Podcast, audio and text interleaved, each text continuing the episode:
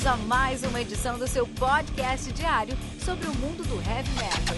Heavy metal. Esse é o Metal Mantra, o podcast onde o metal é sagrado.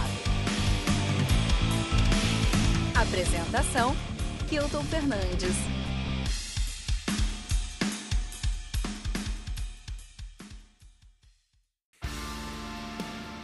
Har, do Dordedu, lançado no dia 14 de maio pela Prophecy Productions, sendo responsável pelo lançamento de discos como Unter den Banner der Nordwinden do Dautran, Über den Sternen do Imperium, que a gente falou ontem aqui no Metal Mantra, e o Journey to the End of the Night do Green Carnation, dos melhores álbuns aí do ano passado, inclusive esse ano, aqui essa semana, a gente separou para falar sobre alguns dos melhores álbuns do ano.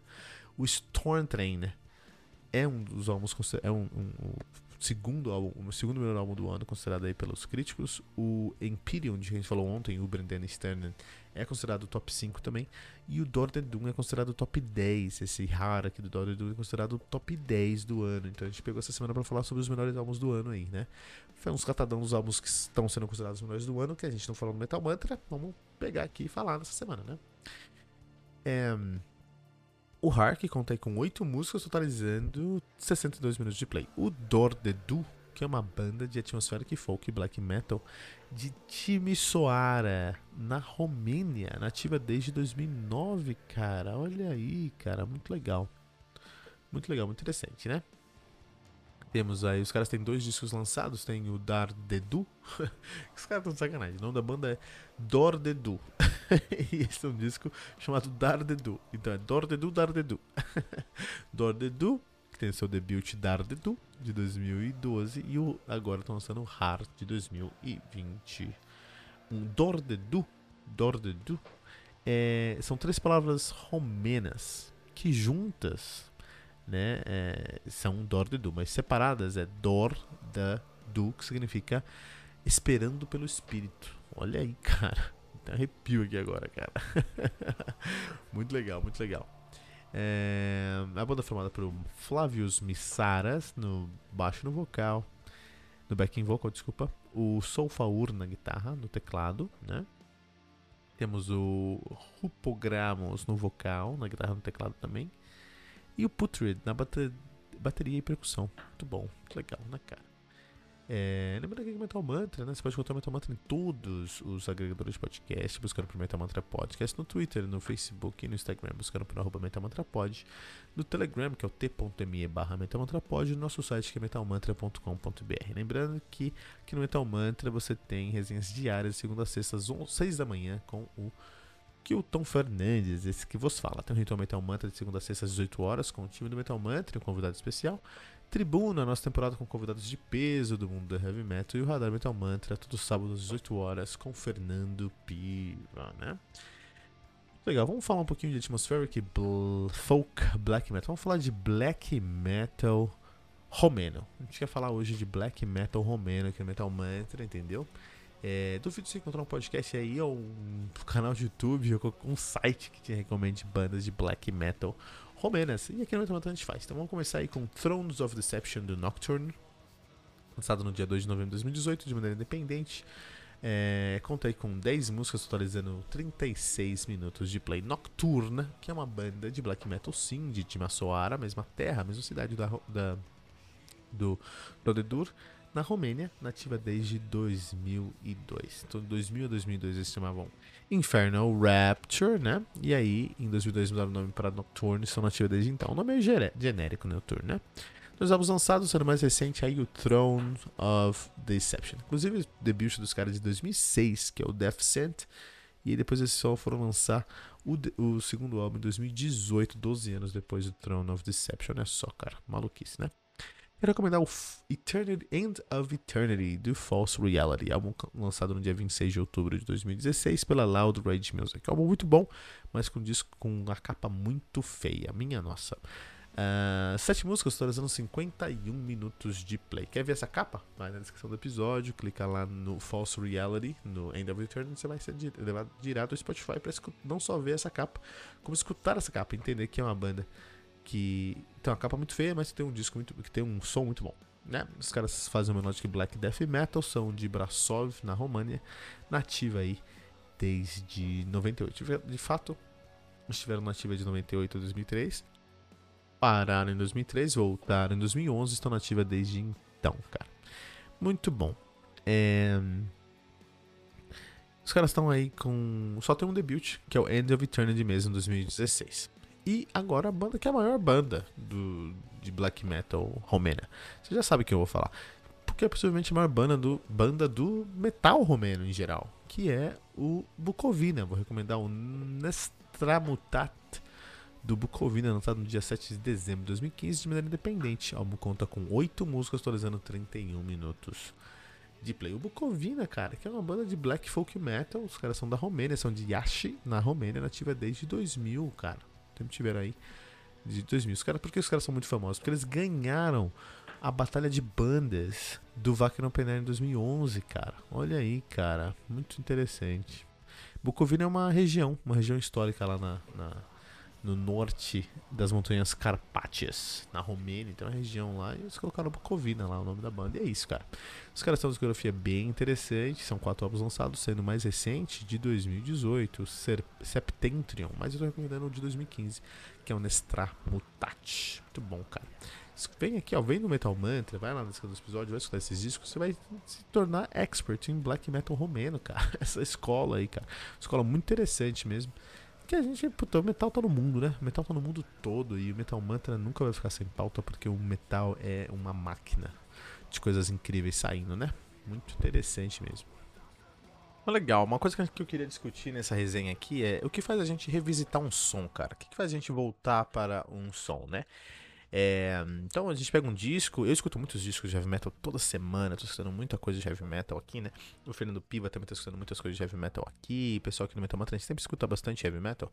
E às vezes a gente tem que ir pra frente, porque todo álbum, toda semana sai álbum novo, a gente tem que escutar isso tudo para trazer as melhores coisas para você aqui, a gente faz essa curadoria na unha, né? Então tem, a gente tem que estar tá escutando essas coisas todas, né? E o que, que faz a gente voltar para um álbum? A gente não tem tempo para voltar para um álbum. Voltar para um álbum hoje em dia é uma das ações mais é, relevantes para o artista. Se a gente volta para o álbum, aquele álbum realmente marcou, aquele álbum realmente traz uma, uma densidade que a gente precisasse. Então isso é muito legal. Mas o que faz a gente voltar para um álbum? Na minha opinião, o que me. Acho que é muito pessoal de cada pessoa. E eu queria saber de você, pessoal. Inclusive, esse pleonasmo pessoal de cada pessoa, né? Mas eu quero saber de você que está ouvindo Metal Mantra. Coloca aqui no comentário, metalmantra.com.br, o que faz você retornar para um disco. Manda pra gente aqui.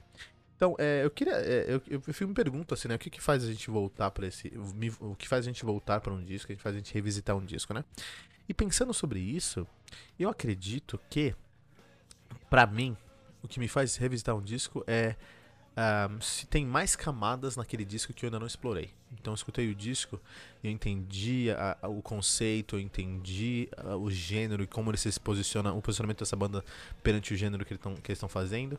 Mas eu não lembro muito da letra, acho que a letra tem alguma coisa lá, uma história, um conceito que eu não entendi direito, ou tem, sei lá, um, um trabalho de, de, de, de baixo específico, ou foi produzido de uma maneira diferente que eu não consigo entender.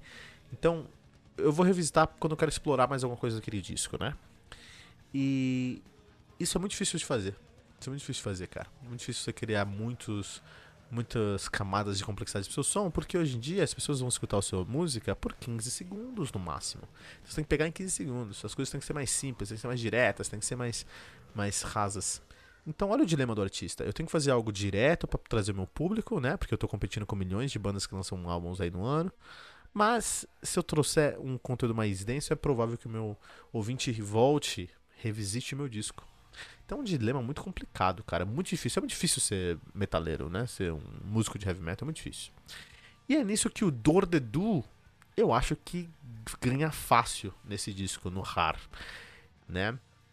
É, o que eu penso nesse. Quando eu penso nesse disco, eu penso num retrabalho. Um trabalho e retrabalho e mais camadas acima disso.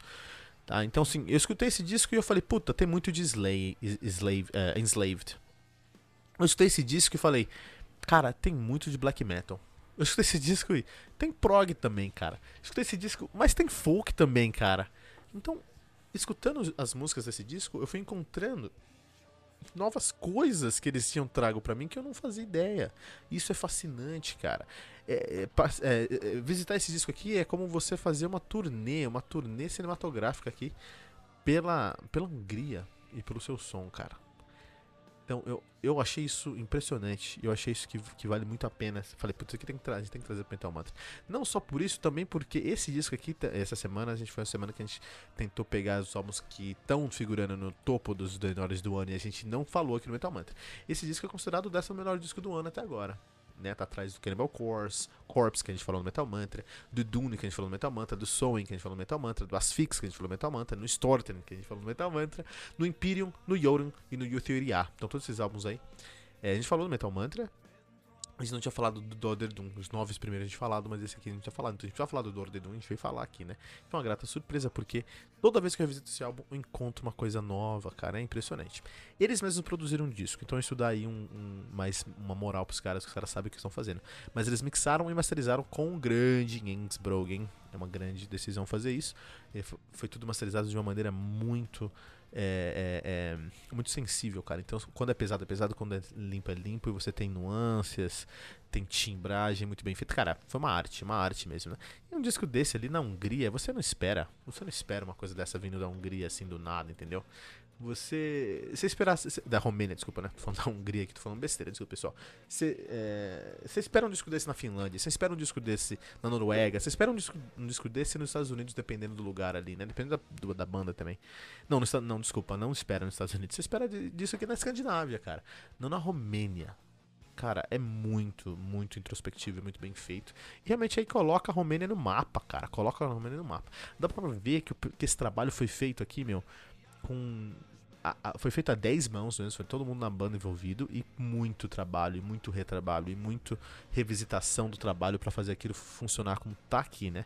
E valeu completamente. Cada centavo, cada segundo que eles gastaram na produção, pré-produção e pós-produção desse disco valeu a pena porque é um disco sem nada que se reclamar, que nada que se falar mal. Figurando entre os 10 melhores do ano aí. Muito bom. E quando eles colocam instrumentos romenos, quando eles cantam sobre a Romênia, Romênia nesse disco, eles trazem aí mais valor agregado para um brasileiro fanático por heavy metal que nunca conhece nada da Romênia, mas aprendeu um pouquinho aí escutando esse disco. Então é um disco aí uma grande experiência, uma experiência elevada pra gente aí que quer escutar o heavy metal, né? Lembrando que Metal Mantra, todos os dias, segunda a sexta. A sexta também tem uma resenha comigo, Kilton Fernandes. Tem o Ritual Metal Mantra, de segunda a sexta às 18 horas, com o time do Metal Mantra e um convidado especial. Tem o Tribuna, que é a nossa temporada de convidados de peso do mundo do heavy metal. E o Radar Metal Mantra, todos os sábados às 18 horas, com Fernando Piva. Hum, você pode encontrar o Metal Mantra em todos os agregadores de podcast, buscando por Metal Mantra Podcast, no Twitter, no Facebook e no Instagram, buscando por arroba Pod, no Telegram, que é o t.me barra e no nosso site metalmantra.com.br.